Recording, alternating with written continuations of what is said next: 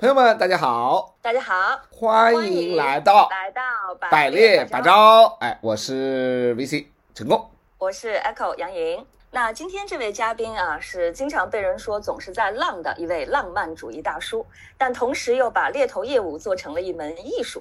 好，我们接下来就来听听他是如何艺术的。好，有请 Michael。大家好，我是来自索乐猎头的 Michael。OK，首先做个自我介绍，本人呢是一名七零后的猎场老司机啊，长期也是在地产猎头行业呢浸润，嗯，是一名资深的客户总监和。多年的百万顾问，那么工作的特性和阅历呢，也让我对各种类型的人选的心理啊，能够洞若观火。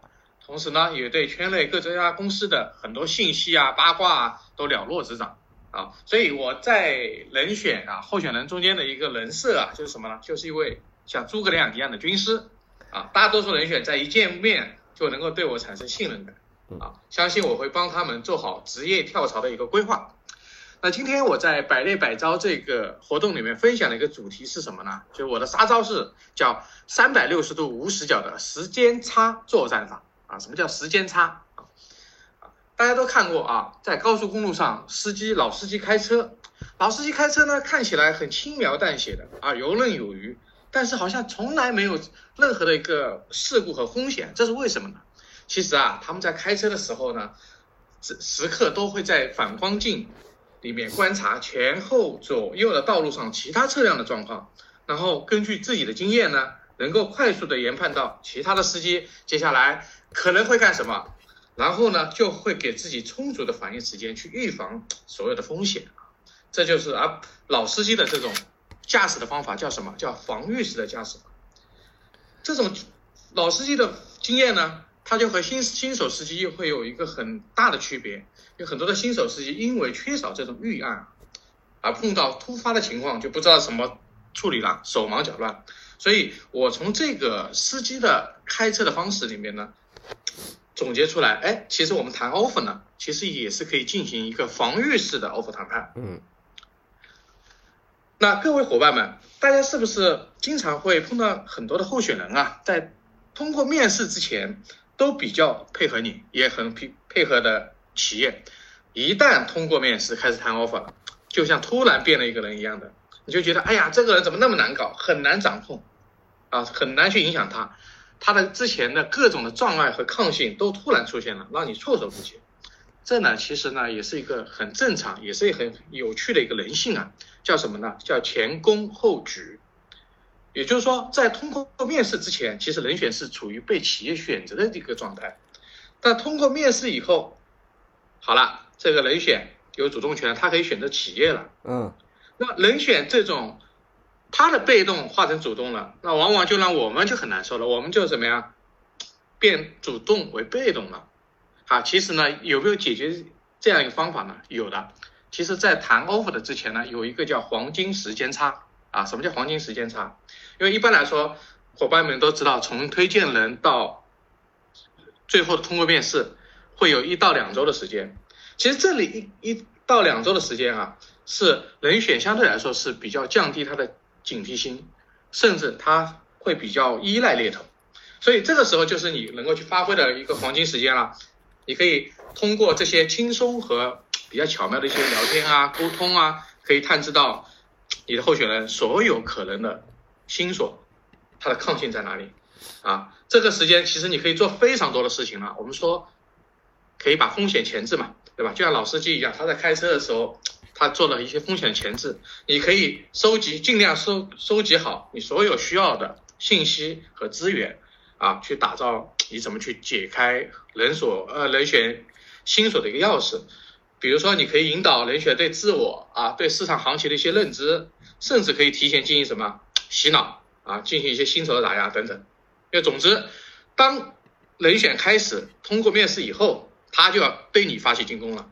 这个时候，你一定要第一时间准备好所有的防守的措施啊，见招拆招啊。那在这里呢，我要跟大家分享一个我自己比较印象深刻的一个案例啊。这个案例的背景呢，是一个地产前二十强的一个。集团在找一个营销总监啊，这个职位呢，前期呢需要在总部储备六到十二个月，半年到一年的时间，然后下去区域去做营销的一把手。那人选这个背景是什么呢？他是某头部房企的一个城市公司的营销总监啊，家在武汉，所以这个人跳槽的第一动机就是想回武汉发展啊。第一点是第一动机，然后客户公司呢，正好未来也是有可能让他去当武汉区域的营销一把手的。那么第二动机呢，这个人选看好客户平台的快速发展，想通过跳槽来提升自己的职级。第三个动机呢？他和目前的公司的领导在理念上其实不大合拍，而客户的一个营销副总裁呢，跟他面试下来，两个人觉得哎，都挺欣赏的啊。这是他的我们在之前比较轻松的一个聊天中发掘出了三个动机。然后呢，在陪面的时候啊，我就和雷选在吃饭啊，闲聊家长里短啊，天南海北都在聊，然后发发现这个人其实啊，谈未来。在谈判的时候，可能有两个比较大的抗性在哪里？第一个呢，抗性呢，就这个人选对地域的诉求啊太强了，他只看武汉，然后呢，他始终担心，因为这个职位呢是一个储备的职位，不能在 offer 里面确保他一定去武汉，所以他始终担心在哪里呢？以后不能如愿的调到武汉去啊。然后第二个抗性，他对自我的认知非常高，他总觉得自己是最牛的，所以他希望。跳到客户公司以后呢，能够给到一个副总经理的职级，而不仅仅是一个总监级啊。换句话说，他不愿意接受平级、平薪的一个跳槽。那么，根据我们我对客户的了解呢，其实人选的这两个障碍点啊，都是客户现在没法答应和承诺的。那怎么办呢？那我们知道这个风险以后，我们实战去怎么去操作和解决啊？首先，关于人选最重要最重要的一个点，就是他未来下派武汉的可能性。那我们做两个动作，第一个动作呢，我收集了现任武汉区总的一个简历，好，发现这个人他家在上海啊，之前所有的工作经历也都在上海，那么在客户公司本来就是被在总部工作，只不过呢，因为武汉正好没人，实在找不到合适的候选人啊，所以就被领导叫去临时调到武汉去了啊，其实现任一直希望是有人可以接替他去武汉的啊。这样他就可以如愿的回到上海嘛？所以从这个分析呢，我就让人选知道了，原来他入职以后呢，是非常大可能被公司调到武汉啊，这是第一个动作。第二个动作，因为 offer 上肯定没法去书面去承诺去武汉嘛，但我们举了很多的例子啊，近两年我们推给客户的七个类似这个储备岗位的人选，都是在半年以后全部被调动到他想去的一个区域了。这说明什么？说明我的客户也是很有温度和人性化的啊，能够兑现承诺，对人才也很尊重啊。第一个地域抗性的开锁钥匙有了以后呢，第二个抗性我要解决什么呢？就这个人啊，对自我的认知太高啊，信心太满啊，怎么办呢？我们也预备了动作。首先我帮他分析啊，同样这个客户公司区域的一个营销一把手，其他区域的营销一把手跟人选台是同一个公司。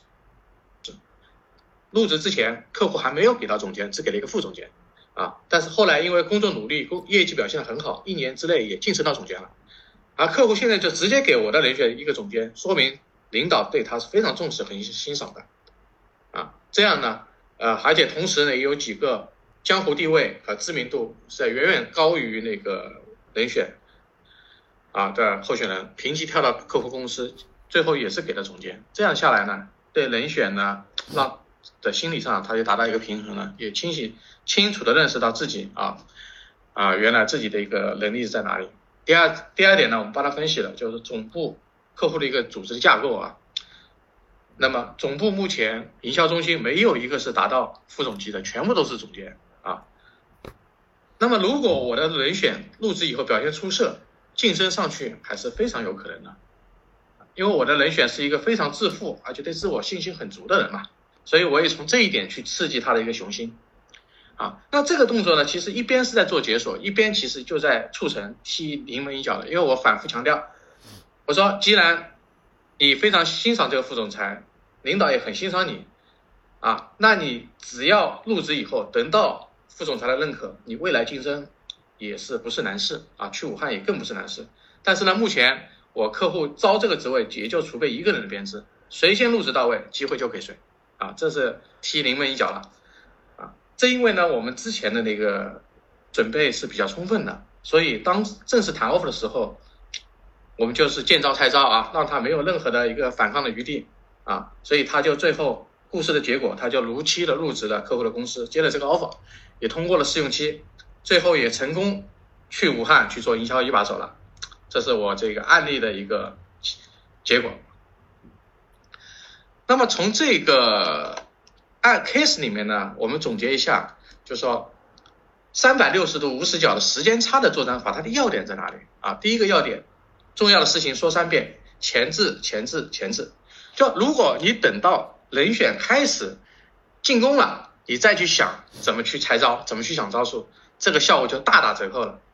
这肯定会人选就对你的信任度严重下降啊。第二点。你的信息汇总啊，一定要全面，你要弥补一切可能的一个漏洞，你要做到不留死角啊。第三点，呃，我总结了一下，叫柔风快枪。什么叫柔风快枪？柔风就是让你之前的一个和候选人的一个沟通啊，你可以尽量做到润物细无声，你可以在人选不设防的情况下，让他自然的吐露他的心结所在啊，这个就叫柔啊。然后呢？当机会给到你以后，人选他的牌出完以后，你的那个转守为攻啊，这个促成临门一脚一定要一击致命。比如说，你可以用激将，啊，这个叫快啊，这个叫快枪啊。那么，这是我总结的是我的招数的这个要点。那么，从这个招数的背后的原理是在什么呢？其实背后的原理就是说，当让人选他想攻击的时候啊，你都已经完全做好准备，他都无从下手了，他找不到任何可以拒绝你的理由。啊，这是我觉得这个招杀招比较致命的一点。那么其实呢，提炼这些招法呢，最大的价值其实还是希望能够我们猎头朋友能够成为候选人职业规划的一引领者，让他觉得你是他的老师和专家啊。当然了，呃，很多时候结果是不能强求的，不可能每个 offer 都能够顺利的谈成。在这方面呢，其实我们要抱着平常心啊，很多时候缘分到了，自然就水到渠成。好，这是我今天的一个分享，谢谢大家。嗯，非常棒，谢谢 Michael。哎，Michael，呃，我前面听的过程中啊，其实印象非常深刻的就是你的这个嗅觉之敏锐，对这一点是非常让人印象深刻的。那如果说啊，对于我们更多的现在，比如说跟您相比还没有这么多道行的年轻的顾问来讲啊，你会？有什么样的一些建议？大家给到大家来训练大家的嗅觉这种敏感度。嗯，这个敏感度，我觉得啊，老兵是怎么练成的？啊，战场上的老兵怎么练成的？比如一个优秀的狙击手啊，他一定是打过非常多的子弹，他才能练成这种百发百中的水准啊和他的嗅觉。对战机把握的一个嗅觉，那其实我就可以建议我们的新手伙伴们，一方面呢，你要多打电话，多去见候选人啊，多去经历各种 case，各种呃，我们说甚至很多奇葩的 case，你很多东西见过以后啊，你自己的经验和那个经验教训自然就累积了，这是一个。第二个呢，在工作之外，其实你可以经常去看看书啊，去读书、旅行。啊，都是能够让你提高你的一个视野，可以从工作之外的方面去提炼出，哎，对自己工作有启发的东西啊，这是我给呃小朋友们一个建议。OK，好的，谢谢 Michael。呃，我来，我我想分问的一个问题，是因为在 Michael 刚才的分享当中出现很多很多频率的词，叫做进攻，叫做防御，啊，叫做一击制胜。呃，所以我不知道，就是 Michael，就是在你的这个用的这个方法背后啊，我我更想了解，就是你的这种心态，或者跟我们说说看，你觉得用怎么样的一个心态和候选人和客户沟通，在你看来是恰当的？这呃，到底是什么样的一种位置跟关系？因为因为出现了进攻，出现了防御嘛，所以很多听众朋友们可能会觉得说，哎，好像听上去像像是两个两个军队在打架，或者是。是这种这种对竞或者是对立的关系，但所以我想听听看，说到底这个怎么样的心态啊？就是说，哎，在你看来是有效的。嗯，OK，这个呢，我觉得啊，其实谈 offer 是一个企业、猎头和人选之间的三方的博弈。OK，说说到博弈，那肯定就是在某个时间段，你可能是主动的；在某个时间段，可能你的对手是主动的。但是我们最后的一个目的是怎么样？是三方达成一个一致，把这个事情完成。OK，那其实很多的新手小伙伴们啊，就会有一个困惑在哪里呢？就觉得呃，跟候选人这样接触下来，然后到一直到最后发现，哎，不知不觉他很多时候啊是在迁就这个候选人，迁就他的人选。然后就逐渐掌控了什么？被候选人掌控了主动，最后自己，呃，很多的，呃，甚至比较正确的想法啊，都没法去引导的候选人。所以我可以给大家提一个这样一个醒，就是你和候选人啊，咱们那个关系其实是平等的，但是在表面上你可以比他低半个 sense，为为什么？但是你在你的为什么要低半个呢？对啊，因为呃，大多数的候选人都是他的年龄和资历都是比。咱们的小伙伴们要高，这样的话呢，而且他们本身在职场都很成功，很容易他们在心理上觉得，哎，我很优秀，他觉得，哎，呃，我我是跟，呃，小朋友们在聊嘛，对吧？这是很多高管的一个心态。嗯，我们可以去尊重他，但是在你的内心，其实你一定要坚守一个，你是要比他高半个身世的，也就是说，你才是这个行业的专家。这是什么原因呢？这个这个底气从哪里来的呢？这个底气是因为这样，因为其实咱们猎头做的是什么生意？咱们猎头做的就是信息不对称，去赚这个信息不对称的钱。当如果你的客户或者是你的人选，他的信息都比你更全面，他懂的东西更多，对吧？那你你作为一个猎头顾问来说，你的一个价值在哪里呢？至少你没法去给你的人选做一个他觉得有价值、有帮助的一个职业的指导，对吧？就像我的人选，他为什么都很服我？是觉得哎。他可能就知道他这个圈子，但是你可以知道什么？你可以知道你的这个行业里面所有的百强公司的每家公司的风格架构啊，老板的用人的方式什么样？什么样的人进去以后才能去呃工作的很好，生存的很好？这是他不知道的。这样这样呢，他们就会比较信服你这个猎头顾问，觉得哎，你说的话都是对的。哦，原来你这样建议是不会让我踩到坑里面。那这个潜意识里面，他会觉得，哎，听你的是对的。所以我的，我我听听到 Michael 你说的这个非常好的一点，就是说，至少猎头顾问要有这个更多调研和这个行业知识储备的这种呃积累啊啊，包括这种嗯。行业深耕的这种啊专业的做做法。所以就是说，你有了更多的这种资源和更多的这种呃维度之后。其实你应该有信心可以帮助到用用这些这个更多的知识和这种储备，能够真正的帮到候候选人做出更全面啊更有利的一个决策。我我的理解是这样，这个你你指的信息差是指这个意思对吧？啊，OK，啊，那我觉得大家是有的啊。同时又如果你又有一个这样很好的心态的话，那我觉得确实是对候选人一定是有帮助的，因为确实我们天天在谈 offer 嘛，对吧？或者天天在准备谈 offer。好，我刚才其实感受到的这个所谓信息不对称啊，倒不是真正的说去借助这个信息的不对称，比如说有所隐瞒或者掩盖，而更多的是建立在说对于市场、对于整个的这个人才的他自我的规划。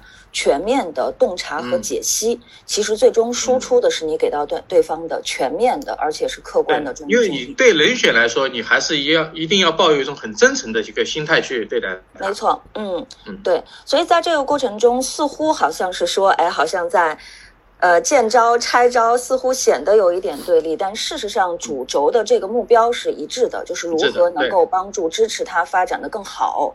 是对，那在这个过程中，如何能够借助我们作为顾问，倒不是说谁高谁低，不是在这个高下，而更多的是在一种角度的补充。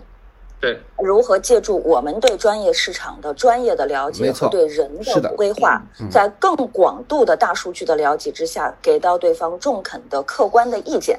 是，对，从而能够让他做出更加好的选择。嗯，对。而且我也特别喜欢 Michael 说的那个打提前量那个事情。因为，呃，就是胜兵先胜而后战啊，败兵先战而后求胜，就是我们现在发现很多 offer 是因为觉得不行了才开始启动。以挽救对对对对对对，那那个那个，所以所以 Michael 这一点，我觉得是对我们呃，尤其是很多猎头朋友们啊，包括对我自己一个很好的启发和对对对，一定在一定把事情做在前面，对吧？别老是这个等等事情出现了这些东西，就或者一些一些一些端倪，然后再出现啊。我觉得对这其实也老确实是一司机的心法。对老司机的典型的一个，我们把招聘做成一个倒三角，功夫都在前面。对前期的储备、设想，包括到这个预期和相应所做的这些呃解决方案，把它准备的越缜密，那可能说我们到最后临门一脚，它才能够变成一个水到渠成的，而且是双方都建立在说完整的、彼此尊重的，而且对未来有着乐观预期的这样的一种选择能够做出。是的，是的。嗯，好，那 Michael 还有什么想要特别补充的吗？希望补充的没有啊，补就充没有什么，送给我们送给但是我们一句话吧望大家嗯祝福大家在二零二一年好，offer 多多，业绩长虹。好，好，好，好，好，好谢谢大，家。这个可谢谢大家都喜欢的。好，谢谢，也再次感谢 Michael 的分享啊和为行业的贡献啊，谢谢。